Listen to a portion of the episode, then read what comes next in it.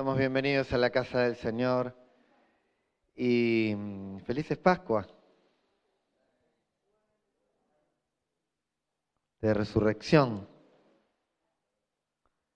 El Señor este, em, nos hace acordar en su palabra que, bueno, hoy eh, la historia y nos ha ubicado dentro del cristianismo en la celebración de la resurrección del Señor. Pascua de resurrección. Y es un día muy importante para nosotros porque, digamos, nosotros celebramos la esperanza, celebramos la vida y eso es muy significativo. Y ese paso de Jesús por el sufrimiento, por el dolor, eh, por supuesto, es eh, para nosotros aleccionador, nos hace reflexionar, nos trae un gran aprendizaje de la vida y, y- y sobre todo nos, nos centramos en la esperanza de la vida y de la vida eterna porque es lo que Jesús nos vino a traer, ¿no? Claro que nada hubiese podido ser si no fuese por el paso de Jesús por la cruz. Y generalmente en estos días ah, lo hemos visto eh, en varias comunidades, en varios lugares se celebra el, el Vía Crucis, ¿eh? el Vía Crucis. Eh, ¿Alguno ha participado alguna vez de alguno de ellos? ¿Aquí? ¿De algún Vía Crucis? Cuando era, ti- era chico, ah, ya, ay, no, pensé que el único monaguillo que había sido aquí era el pastor Oscar. Pero eh, mire, acá tiene Rubén otro, eh, una competencia tiene acá Oscar. ¿eh? Otro monaguillo. ¿Ha- ¿Habrá algún otro monaguillo aquí presente? ¿Genaro? No, ¿no? Ni que te pagaran, ¿no? bueno. ¿Cómo? ¿Sí? ¿Qué problema hay? Estamos en casa. Bien. Eh, recordemos que este espacio, este momento que se celebra en el Vía Crucis es precisamente es ese camino de, sufrimiento y de dolor físico de Jesús. Hay muchas imágenes eh, en muchos lugares, en muchas comunidades, en- en la mayoría de los países cristianos, pero se ven imágenes, imágenes de, de la representación de un Jesús eh, castigado, con sus ropas rotas, eh, con latigazos, con marcas, con sangre, y, la crucifixión también de la misma manera, eh, y, aparentemente, digamos, su, su máximo, su máxima expresión en la película de, Mel Gibson, ¿no? Este, encontramos eh, lo más real casi al sufrimiento y al dolor eh, y, de un ser humano de, una manera física, la podemos encontrar en esa película representada este, de la manera más cruda. Y parece que en los Vía Crucis también, cuanto mejor sea la representación y más cruda sea la eh, representación, como que es más real, es mejor, ¿no? Eh, entonces, todos esos pensamientos acerca del sufrimiento de Jesús físico los tenemos presentes. Sabemos, también es claro que cada sufrimiento de Jesús físico responde también a, un, a una indicación del Antiguo Testamento de cómo debía ser tratado el cordero, cómo debía ser este, inmolado y cómo tenía que ser atravesado. Eh, parte por parte, el Antiguo Testamento va describiendo cómo iba a ser de alguna manera la crucifixión del Señor. Pero quiero que nosotros podamos reflexionar, no perder de vista la resurrección del Señor en principio, pero que nosotros podamos reflexionar en otro tipo de sufrimiento que atraviesa Jesús.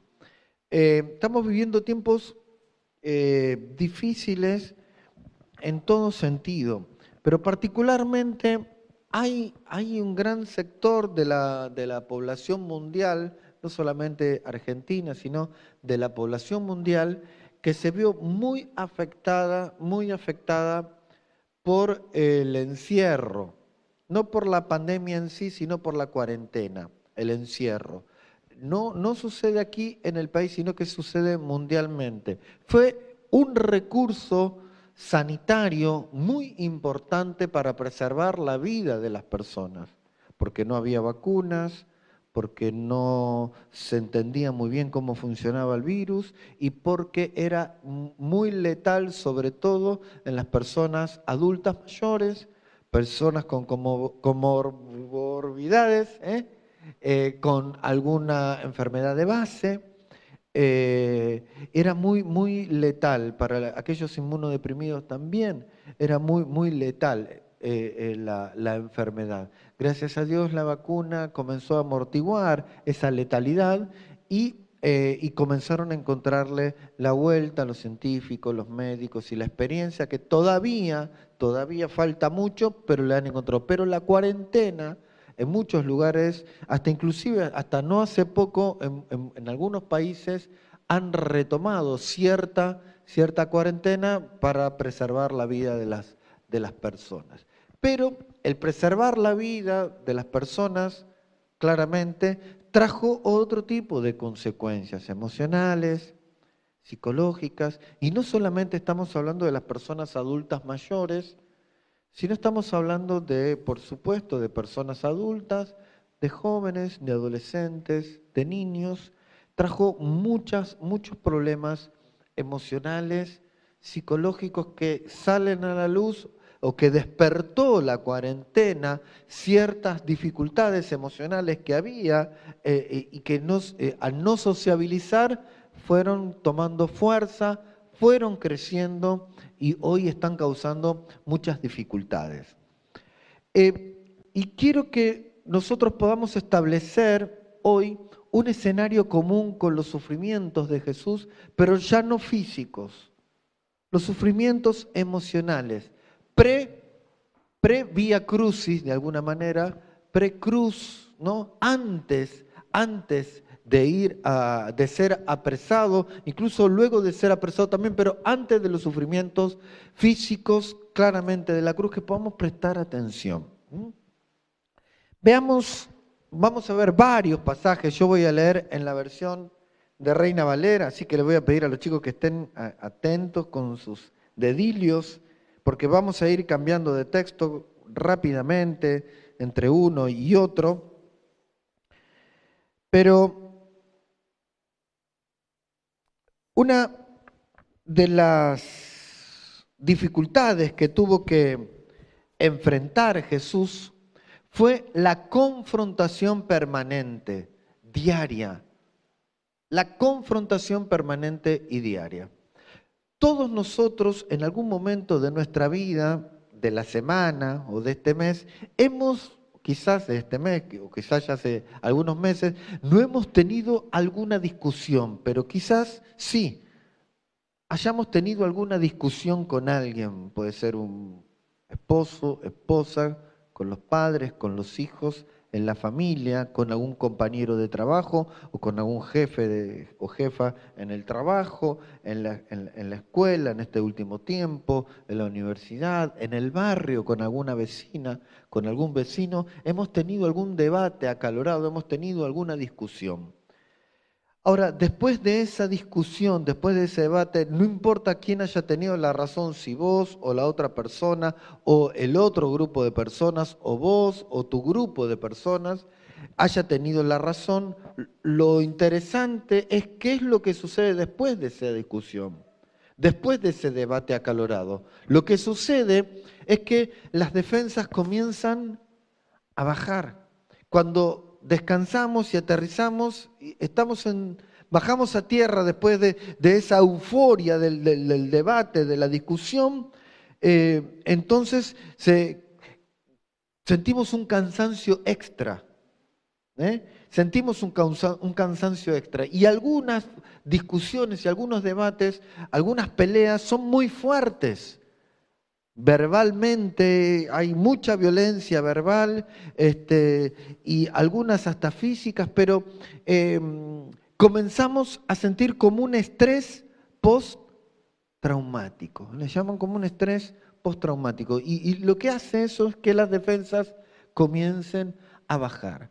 Pero imagínense esto llevado a la vida de Jesús que ya a partir del capítulo 8 del Evangelio de Marcos nos comienza a mostrar que él comienza a tener algunas discusiones internas con los discípulos sobre quién había de ser el mayor, sobre, eh, porque Jesús le venía anunciando en tres oportunidades, me voy a morir, pero voy a resucitar al tercer día. Una vez, dos veces, miren, amigos, discípulos, amigas, discípulas, miren, el grupo, a su grupo les venía diciendo, voy a morir, voy a Jerusalén, voy a sufrir mucho, voy a morir, pero el tercer día voy a resucitar. Y así en tres oportunidades Jesús, Jesús anunció que iba a morir. Ahora, ese anuncio lo que provocó en los discípulos, ¿qué fue? Fue un debate interno y una discusión sobre quién se iba a quedar con el mando. Si Jesús ya no iba a estar, ¿quién se iba a quedar con ese poder? ¿Quién se iba a quedar con ese mando? Y comenzó a ser tal ese debate y esa discusión que Jesús se acaloró, se enojó, los llamó a los discípulos y los retó y eso provocó un debate y una discusión interna. Pero no solamente Jesús tuvo ese debate y esa discusión eh, eh, interna que tuvo como su pico máximo en la última Pascua, en la última cena, cuando yo le llamo la cena del terror, la cena que nadie quiere estar, la cena donde te invitan a comer y la comida te queda acá. Porque eh, comenzás eh, eh, en, en una cena, la última cena que es el cuadro que nosotros tenemos muy romántico de Jesús en el medio, ¿no? ¿Quién es? ¿De Da Vinci? El cuadro es de Da Vinci, ¿no? De Leonardo da Vinci, de la cena que es muy romántica esa cena. Pero la escena no fue así romántica. Porque Jesús estaba comiendo y todos los discípulos estaban comiendo. Dice, el que mete la mano en el plato conmigo me va a traicionar. Se empezaron a mirar todos, las caras de todos se empezaron a mirar. ¿Y quién va a ser? Vos lo vas a traicionar. Yo no, yo no. Y Pedro dice, yo, no, yo no te voy a traicionar. Levanta la voz y yo no te voy a traicionar. Y, eso en medio de la comida. Y que sí, que no. Y, no. y vos me vas a negar. Antes que cante el gallo me vas a negar. Tres veces me vas a negar. No, yo estoy hasta dispuesto a dar la vida por vos, le dice Pedro. Y todo eso en medio de una cena.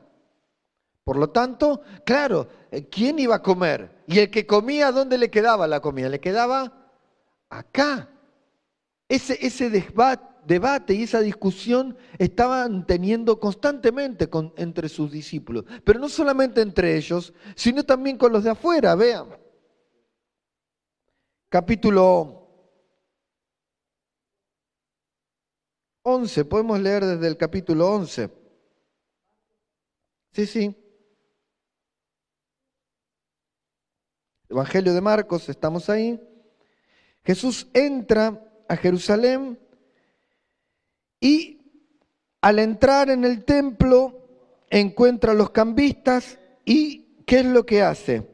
Llegaron a Jerusalén, verso 15, capítulo 11, verso 15. Llegaron a Jerusalén y al entrar Jesús en el templo comenzó a echar de allí a los que vendían y compraban en su interior y volcó las mesas y, eh, eh, de los cambistas y las sillas de los que vendían palomas y no permitía que nadie atravesara el templo llevando algún utensilio. Esa, esa situación fue una situación violenta. Jesús entrando en el templo y provocando él estas cosas. Y esta confrontación que luego se va a dar continua, porque esto no fue del agrado de los sacerdotes, no fue del agrado de los escribas, y, tal es así que en el capítulo 12, después de la parábola de los labradores malvados y las cuestiones del tributo y las preguntas acerca de la resurrección y cómo este, Él les acerca los mandamientos, por supuesto que Jesús les decía a los discípulos estas cosas, como por ejemplo en el capítulo 12, verso 38. En su enseñanza también les decía, cuídanse de los escribas porque les gusta pasearse con ropas largas y les encanta que los saluden en las plazas y sentarse en las sinagogas y sillas de, de las sinagogas y ocupar los mejores asientos en las cenas y el verso 40 dice, además se apoderan de los bienes de las viudas y luego fingen hacer largas oraciones, pero peor será su condenación. Le dice a sus discípulos de esta manera, pero en el diálogo constante con los escribas se pelean se pelea, está teniendo una pelea constante durante el día en el templo en Jerusalén, agarrándose con los escribas, agarrándose con los fariseos, agarrándose con los sacerdotes, agarrándose con los ancianos, con los líderes del pueblo, pero también agarrándose con otros grupos como los herodianos, los saduceos. Los encontramos en estos capítulos a Jesús constantemente confrontando. De día y de noche salía de Jerusalén e iba a un lugar tranquilo, porque te, ¿Por qué? Porque estaba viviendo constantemente un clima de confrontación, un clima de tensión y un estrés traumático o postraumático constantemente. No solamente problemas internos él con sus discípulos, sino problemas con los otros grupos. Imagínense a Jesús en esa situación. Peleas constantes, peleas constantes, todos los días. El momento de tensión que estaba viviendo el Señor, que no fue unos minutos, sino que fueron muchos días, muchos días de tensión. No solamente Jesús vivió este momento de tensión, sino que vivió en carne propia que sus discípulos lo traicionaran. Ese sentimiento de traición. Bueno, Jesús lo dice en la cena, en esa cena de Pascua que hemos nombrado, vean, y, la hemos recién mencionado. En el capítulo 14,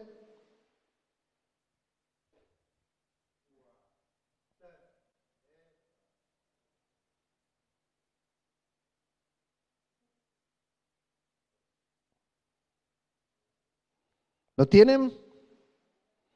Muy bien, en el capítulo 14, verso 18 dice, ya sentados a la mesa y mientras comían, Jesús dijo, de cierto les digo que uno de ustedes me va a traicionar. Ahora, en esta versión dice, ahora está comiendo conmigo.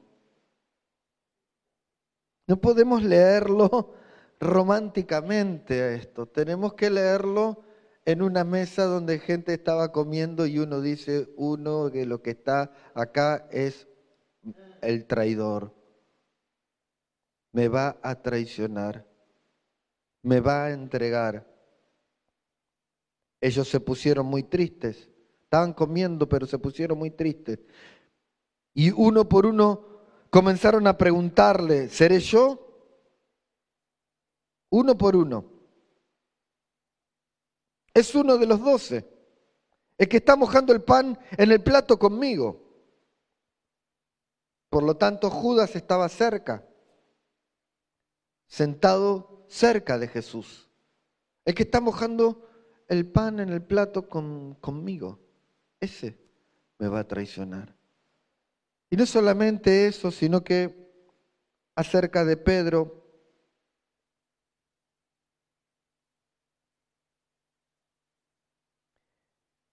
dice lo siguiente, verso 30. Jesús le dijo, de cierto te digo que esta misma noche, antes que el gallo cante dos veces, tú me habrás negado tres, tres veces. Pero Pedro insistía aún, aún si tuviera que morir contigo, no te negaré. Y todos, no solamente Pedro, sino que todos decían lo mismo. Entonces, por un lado, tenía una confrontación continua. Si uno lee los textos bien, va a, descubrir que los escribas que querían hacer con Jesús. Lo querían matar. De hecho, hoy este, leía uno de los textos, no, no vamos a leerlo, pero quisieron agarrarlo a Jesús en varias oportunidades. No es que, no es que este, estaba en la intención de ellos nada más. Quisieron agarrarlo, pero la multitud y sus discípulos le hacían el aguante a Jesús eh, como, como, como sus, sus, amigos y no lo dejaban, ¿eh? no lo dejaban que, que subiera al patrullero de alguna manera.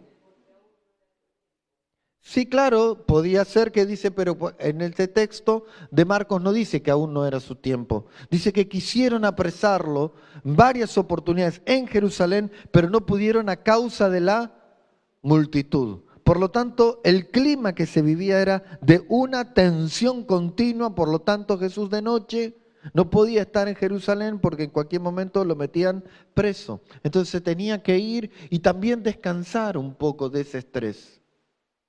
No solamente ese estrés interno, esa tensión interna, sino externa, sino también este sentimiento de traición. De traición, de sentirse traicionada, traicionado. Por supuesto que toda esta tensión, sumado a que su familia ya no estaba con él, no estaba con Jesús, ni su mamá, de su papá no se sabe muy bien, pero la mayoría de sus hermanos no estaban con él. Claro, se lo querían llevar porque lo tenían por loco. Claramente. En el texto donde dice que su familia lo va a buscar, su madre y sus hermanos lo van a buscar a, a, una casa. En el texto anterior, creo que en el Evangelio de Mateo lo relata muy bien a esto, porque el Evangelio de Mateo dice que ellos pensaban que él estaba, estaba mal, estaba, estaba, no estaba en sus cabales, entonces lo van a buscar para llevárselo, llevárselo, y él dice, eh, los discípulos le dicen, tu mamá y tus hermanos están afuera, te buscan. Y Jesús no sale, sino que dice, mi madre y mis hermanos son los que hacen la voluntad de mi Padre. Por lo tanto, sin su familia, con esta tensión, que dijimos y ahora con este sentimiento de traición, que más que sentimiento es una verdadera traición. Nosotros podemos sentir que si, cuando alguien no contesta lo que nosotros pretendemos que la otra persona nos, tiene que contestar, pensamos que nos está traicionando. Pensamos que nos está traicionando cuando, cuando no nos acompaña en algo que está en desacuerdo con nosotros. Cuando vemos que se va a otro grupo, se empieza a relacionar con otro grupo de personas, pensamos que nos está traicionando. Eso podría ser como un sentimiento de traición. Nadie quizás nos está traicionando, solamente que las personas son libres de tomar decisiones. Pero acá claramente es Judas el que lo traiciona a Jesús. Y Pedro el que lo niega, después de convivir tres años con él. Todas estas cosas llevan a Jesús a una tristeza y a una angustia más, saber todo lo que le esperaba, que es lo que nosotros reflexionamos en la Maní, eh, donde Jesús ora y dice lo siguiente. Se va con sus discípulos a orar en el verso 32, capítulo 14, verso 32 de Marco. Se va y le dice a los discípulos que se sientan ahí mientras tanto que él va a orar. Y se llevó a Pedro, a Jacobo y a Juan y comenzó a entristecerse y a angustiarse mientras iba con Pedro, con Jacobo y con Juan. Se comenzó a entristecer y a angustiarse. Y en el verso 34 pone en palabras lo que siente. Es difícil para nosotros cuando estamos tristes y angustiados poner en palabras las cosas. Es liberador poner en palabras, decir. En este caso Jesús pone en palabras. ¿Y qué dice? ¿Quién puede leerlo? Fuerte.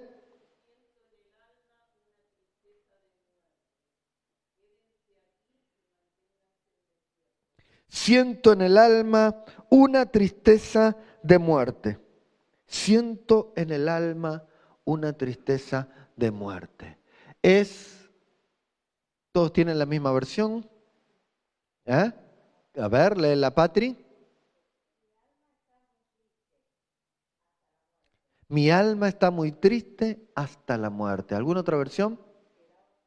Sí.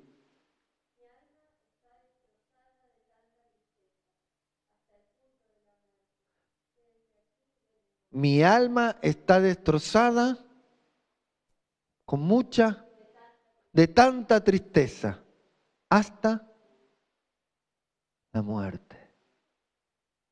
Hasta la muerte. Es un momento de angustia y de tristeza por todas estas cosas que nosotros venimos diciendo, más todo lo que le va a esperar a Jesús, que qué es lo que está viviendo en este momento. En otros relatos dice que cuando ora Jesús se le caen lágrimas como sudor, como de, de sangre, sudor como de sangre. Por lo tanto, nos estamos encontrando con una persona tan angustiada, tan triste, tan sola, traicionada, con tanta tensión viviendo, con los conocidos y con aquellos que, desconoce, pero que están por afuera de su grupo, tan mal que estaba como muerta en vida.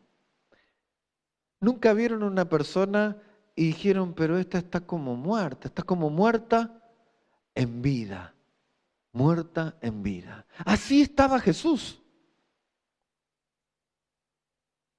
En este punto, Jesús no necesitaría la cruz por el sufrimiento que estaba teniendo. Un, sufrimiento emocional, un sufrimiento psicológico tal y tan fuerte que va a tener un punto muy importante en las palabras de Jesús al final. Pero no termina acá. Veamos lo que va sucediendo después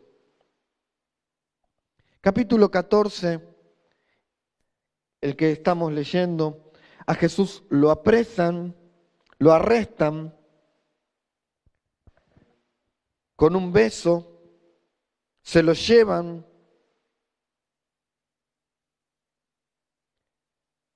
De tal manera que, se, transforma en un desparramo de discípulos. Todos se, se fueron, todos los dejaron solo.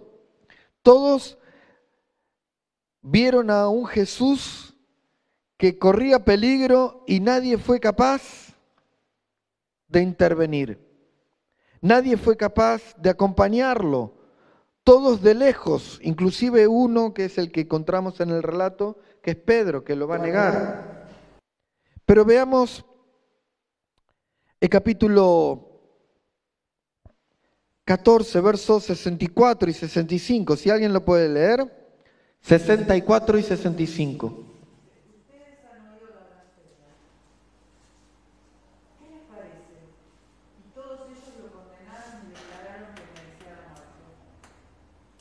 Verso 65.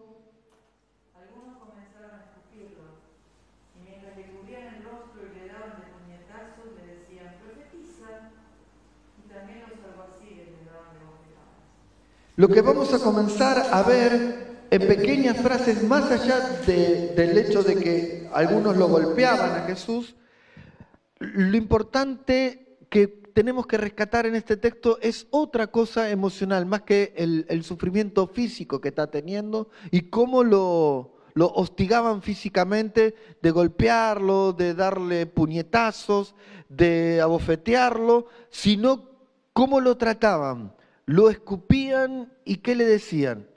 Profetiza ahora, dale, profetiza. La burla. Comenzaron a burlarse de él, sí. ¿Y quién? En algunos textos vemos, y a ver, ¿quién te pegó ahora? Profetiza, adivina, vos que sos vidente, a ver, fíjate, decí. Y comenzaban a burlarse de él y ser objeto de risa de el, resto de las personas.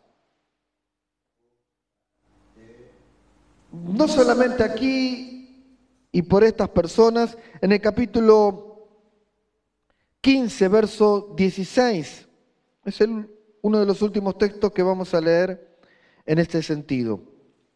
Capítulo 15, verso 16. Vamos a leer hasta el 19. ¿Algún hermano, alguien que lo pueda leer? Capítulo 15, verso 16 hasta el 19.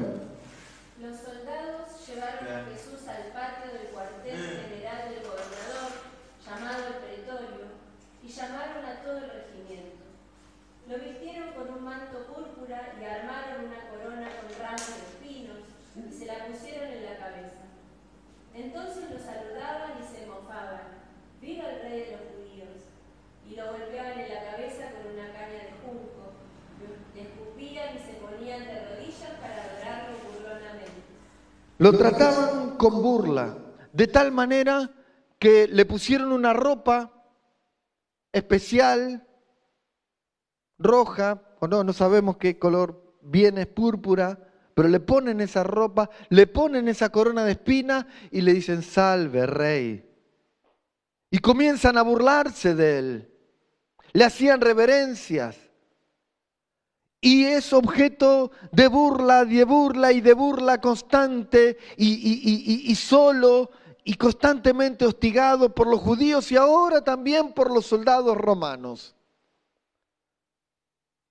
No solamente pensemos en Jesús como el Hijo de Dios, Dios mismo siendo burlado por los hombres, sino que un ser humano como vos y como yo, que tenga que atravesar por esa confrontación constante, con familiares, con los amigos y con otras personas, constantemente peleándose, confrontándose, hasta a veces de manera este, como física, entrando al templo o otros queriéndolos apresar y, queriéndolos eh, llevarse a Jesús. Esa confrontación constante, el sentimiento de traición que estaba teniendo tan profundo esa traición que iba a vivir con Judas y con, y con Pedro, y esa soledad, esa soledad en el que orando, orando y rogando al Padre si lo podía librar de esa situación, y los discípulos no estaban con él, sino que se dormían. Y estaba tan triste y tan angustiada, dice el texto, que lo estaba hasta la muerte. Su angustia era tan profunda que no podía salir de ella. Era imposible salir de esa situación. Estaba como muerto en vida y a eso se le suma el, famoso bullying que nosotros entendemos hoy como bullying. La burla constante. Dale, profetizá, dale, evidente, dale, salve, rey, le hacían reverencias. ¿Qué puede sentir una persona como objeto y el haciendo el asma reír de los demás y como objeto de burla de los demás? Tan claro, ¿qué puede sentir? Que no sirve para nada. Que es el último orejón del tarro o más que eso, o menos que eso.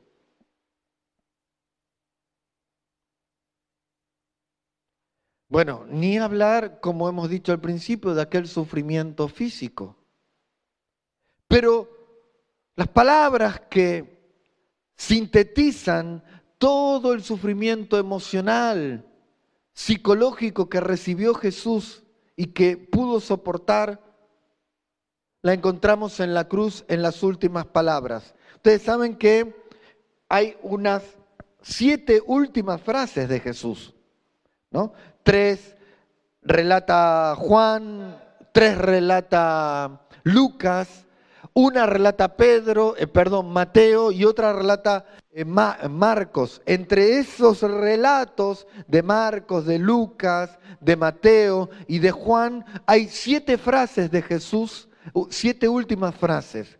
Pero esta, la de la, que relata aquí eh, Marcos en su idioma natal, en el arameo, en el idioma que hablaba todo, todo, todas las aldeas que, que, rodeaban a Jesús y por las que caminó Jesús, que era el arameo. Algunos dicen, porque el texto de Marcos es el que más palabras en arameo hay. Hay otras palabras en arameo que es cuando se encuentra con la hija de Jairo, ¿no? Em, Talita Kumi, ¿no? Tiene una expresión aramea. Algunos dicen que Marcos fue escrito en arameo originalmente. Pero veamos,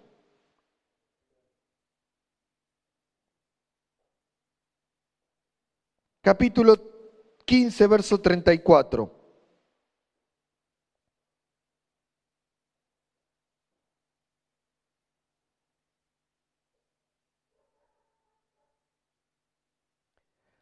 Y a las 3 de la tarde Jesús clamó a gran voz y dijo, Eloí, Eloí, lama sabactaní. ¿Qué significa? Dios mío, Dios mío, ¿por qué me has desamparado? Lo que Jesús estaba expresando en una síntesis es todo el Salmo 22. Acompáñenme en esta lectura. No vamos a leer todo el Salmo, pero gran parte. Y con esto terminamos con la lectura bíblica. Salmo 22. Con este pequeño recorrido que hicimos del Evangelio de Marcos, con esta última palabra de Jesús, vamos a poder entender lo que sentía Jesús a través de las palabras del salmista. No porque el salmista, este, eh, sino porque Jesús, no porque el salmista de alguna manera en este momento estaba viviendo esa situación. Este, el salmo es un salmo de David. No estuviera viviendo esta situación, sino porque Jesús vio en este escrito como propio, como que para él se escribía y como que todo ese sufrimiento era, este salmo lo expresaba. Salmo 22, verso 1. Dios mío, Dios mío, ¿por qué me has abandonado? ¿Por qué estás tan lejos y no vienes a salvarme? ¿Por qué no atiendes mi clamor? Dios mío, te llamo de día y no me respondes. Te llamo de noche y no hallo reposo. Tú eres el santo, tú eres el rey, tú eres alabado por Israel. Nuestros padres confiaron en ti, en ti confiaron y tú los libraste. A ti clamaron y fueron librados, en ti confiaron y no quedaron en vergüenza. Pero yo soy más gusano que hombre un ser despreciable del que todos se burlan. Los que me ven se burlan de mí, me hacen muecas, sacuden la cabeza y dicen, este puso su confianza en el Señor, pues que el Señor lo salve. Que venga el Señor a librarlo, ya que en Él se complacía. Pero eres tú quien me dio la vida Eres tú quien me infundió confianza desde que yo era un niño de pecho. Antes, antes de nacer fui puesto a tu cuidado. Aún estaba yo en el vientre de mi madre y tú eras ya mi Dios. No te apartes de mí, me cerca la angustia y nadie viene en mi ayuda. Mucha gente poderosa me rodea, son fuertes como toros de Bazán como leones feroces y refugientes, abren sus fuaces dispuestos a atacarme. Me voy diluyendo como el agua, tengo todos los huesos dislocados, el corazón dentro del pecho se derrite como la cera. Tengo seca, muy seca la garganta, la lengua se me pega al paladar, me has lanzado al polvo de la muerte. Y continúa el salmo y ustedes pueden leerlo en sus casas detenidamente. Lo que Jesús estaba expresando en la cruz era nada más y nada menos que todo lo que este salmo contiene y toda esta carga de sufrimiento y de dolor. ¿Podemos comprender qué pasaba en la mente de Jesús? Psicológica y emocionalmente qué era lo que estaba atravesando, más allá del dolor físico. ¿Lo podemos comprender? ¿Sí? Estableciendo escenarios comunes, estaba pensando y estoy pensando seriamente en todas las personas que post cuarentena se han quedado con rastros emocionales muy profundos, y muy fuertes, que los ha atravesado, que los ha encontrado en momentos de debilidad y que se ha acrecentado alguna dificultad emocional que tenían. Es muy fácil para nosotros entender que en la cruz tenemos el perdón de pecado, porque Él llevó allí nuestros pecados. Y en Cristo entonces ahora tenemos la victoria en la resurrección y la vida eterna. Es fácil entender también para nosotros que Él mismo cargó nuestras enfermedades, quizás en la cruz, como dice Isaías. Llevó nuestras dolencias, aunque claramente Isaías tiene una clara referencia a la enfermedad espiritual que tenía el pueblo.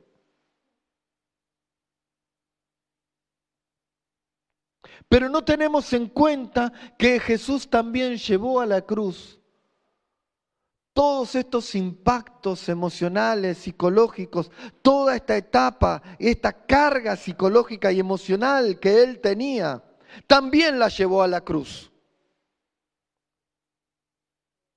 También allí fueron clavadas. También allí fueron derrotadas. Y también de allí salió victorioso y resucitó a una nueva vida.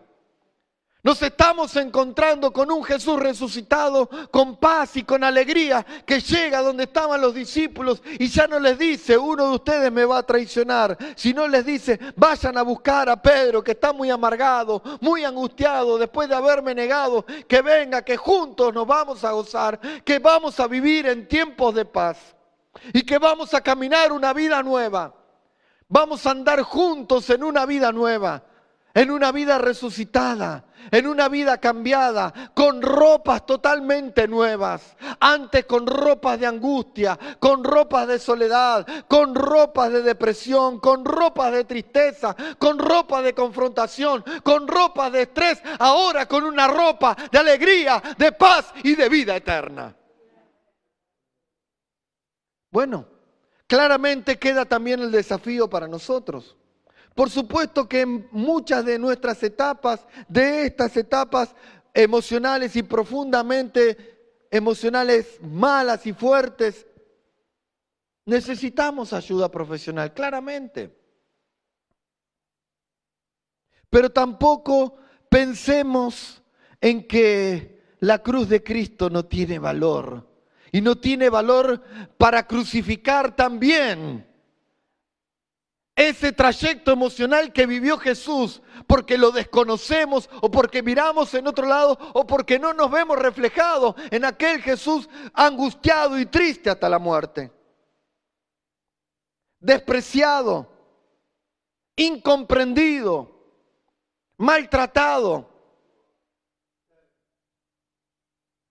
Y a veces no hace falta que otros lo hagan hacia nosotros. Nosotros muchas veces a nosotros mismos no nos comprendemos, nos maltratamos. Nos vamos quedando solos porque queremos en principio estar solos y después porque tenemos ese sentimiento que nadie nos va a entender, nadie nos va a comprender, no podemos poner en palabras y vamos caminando en la vida como muertos en vida.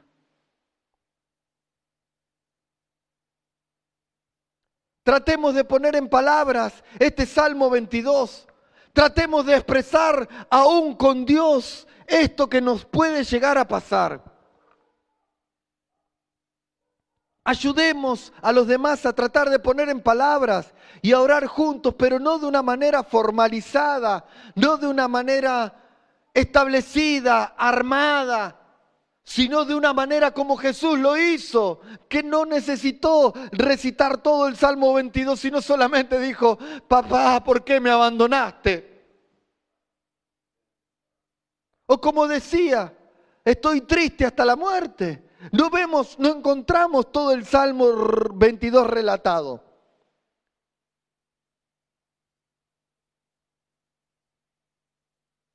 Lo que te salga, lo que tenés en tu corazón, aprender a expresárselo al Señor, no guardártelo, no retenerlo, porque eso es lo que viene dañando, es el silencio, viene dañando constantemente a nuestra niñez, a nuestra adolescencia, a nuestra juventud, a nuestros adultos mayores, a nuestros adultos, nos viene dañando el silencio y el no poder poner en palabras lo que nos viene sucediendo. Porque tenemos temor a que nos juzguen, porque no vamos a ser incomprendidos, por qué, por qué, por qué, pero, pero, pero. Y Jesús, siendo Dios, no tenía problemas en decir, no es que no tenía problemas, pero hacía un gran esfuerzo para poder poner en palabra lo que le estaba sucediendo. Y eso ya es liberador.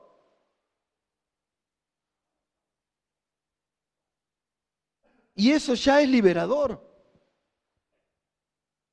Mucho más es liberador cuando nos entregamos a Cristo de lleno y si te entrego también mi soledad, te entrego también mi angustia.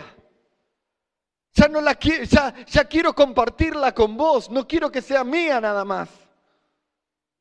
Cuando Él la pone en palabra a Dios y la pone en palabra a los otros, ya no es de Él solamente, sino que esa angustia, esa tristeza, esa presión, todo eso que viene viviendo emocional y psicológicamente, ya también ahora pasa a ser compartida, pasa a ser del otro, pasa a ser de Dios también. ¿Y ustedes creen que Dios se va a quedar de brazos cruzados? ¿Ustedes creen que Dios no va a actuar? Dios mandó a su espíritu y levantó a Cristo de entre los muertos en una nueva criatura. Y eso es lo que hace con vos y conmigo. Ese poder es poder de, resurrección, de levantar de entre los muertos al que vive. Ese es el poder que actúa en vos y en mí. ¿Qué no va a poder el Señor sacarnos de nuestras situaciones? ¿Qué no va a poder el Señor? No importa si vos no tenés fe, o poca fe, o nada, pero poné en palabras, esto es lo que me está sucediendo, tengo siento esto.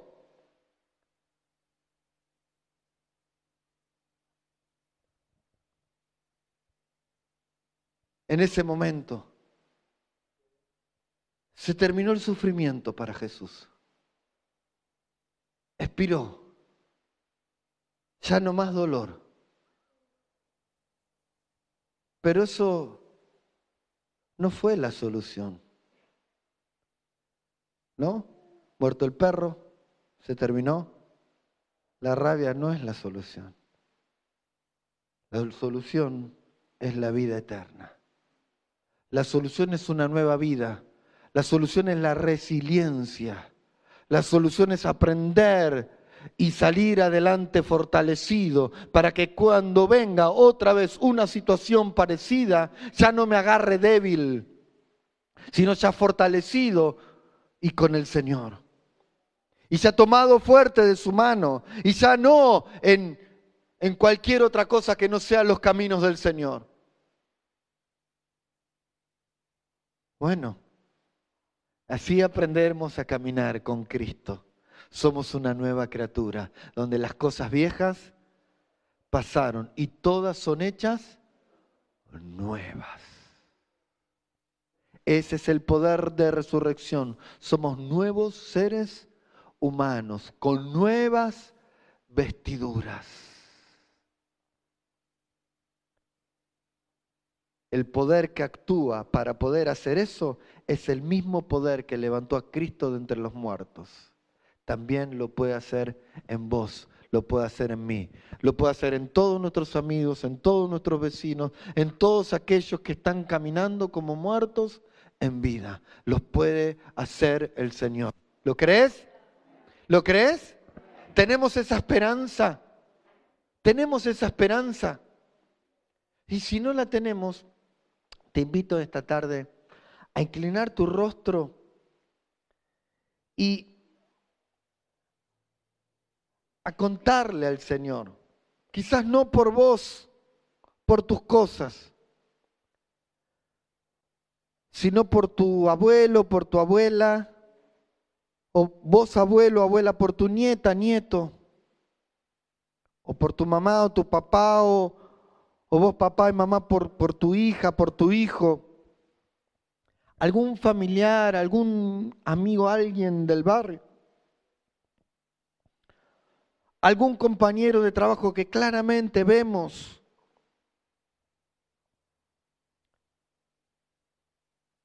Que está encerrado en sí mismo y en una angustia que acarrea y que no puede salir adelante y que Cristo quiere intervenir.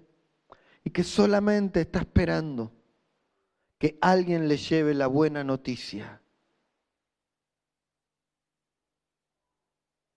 de que Jesús puede transformar su vida y hacer una nueva, de ella o de él, una nueva persona, un nuevo ser humano. Fortalecido, animado, animada, resiliente, en victoria, con paz, con esperanza, con fe, llena y lleno del Espíritu Santo. Poder de Cristo, poder de Dios, trabajando nuestro ser, capaz de levantar a Cristo de entre los muertos, también capaz de levantarnos de las cenizas y hacernos nuevas criaturas. Padre, danos esa sabiduría de comunicar, de llevar este mensaje de esperanza y de salvación, pero también de vivirlo. Si alguien aquí o alguien que está escuchando, que está viendo, está en esta situación, Señor, rogamos en esta hora Así como cargaste nuestro pecado, nuestro dolor, nuestras angustias, nuestras enfermedades, también llévate esa situación, Señor. Y hace de esta persona, de esa persona, una nueva persona.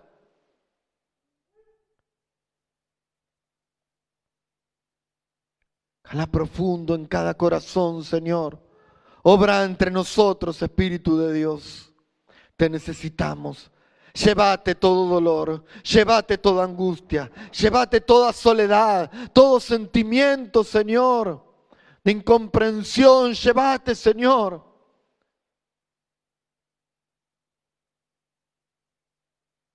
Te rogamos, te lo pedimos, porque como lo has hecho anteriormente, con muchos de nosotros, como lo estás haciendo entre nosotros, como lo vas a seguir haciendo, lo podés hacer hoy en la persona que lo está necesitando, Señor. Tampoco ignoramos que el enemigo viene a trabajar sobre las almas y los pensamientos en, en la tierra de la debilidad. Lo sabemos y, vemos con claridad que se quiere aprovechar de las personas y, y enterrarlas más y llevárselas, Señor, a más confusión, a más oscuridad. Por eso, Señor, también nos volvemos contra todo poder de las tinieblas en el nombre poderoso de tu Hijo Jesucristo, porque ese poder delegado a la iglesia hace que el enemigo y toda su potestad esté debajo de los pies de su pueblo. En el nombre poderoso de Jesús, no en nuestro poder, pues también somos débiles no en nuestro nombre, pues también somos débiles, sino en Cristo Jesús, vencedor, Rey de reyes, victorioso y poderoso. En Él. Amén, amén y amén. El Señor te bendiga, el Señor te bendiga. Lleva no esta información, comunicar el Evangelio, este Evangelio, a quien lo esté necesitando. Mostrarle la vida de Jesús. Compartirle algo más que el Vía Crucis. Mostrarle los sentimientos de Jesús y decirle que Dios es capaz de sacarla de esa situación, porque Jesús se encontró en esa situación.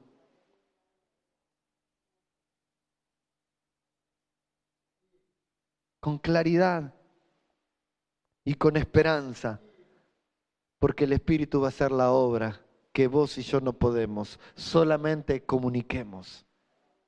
Hablemos del Evangelio. Amén. Amén. Que el Señor te bendiga. ¿eh? Que el Señor te bendiga. Que termines bien el domingo. ¿eh?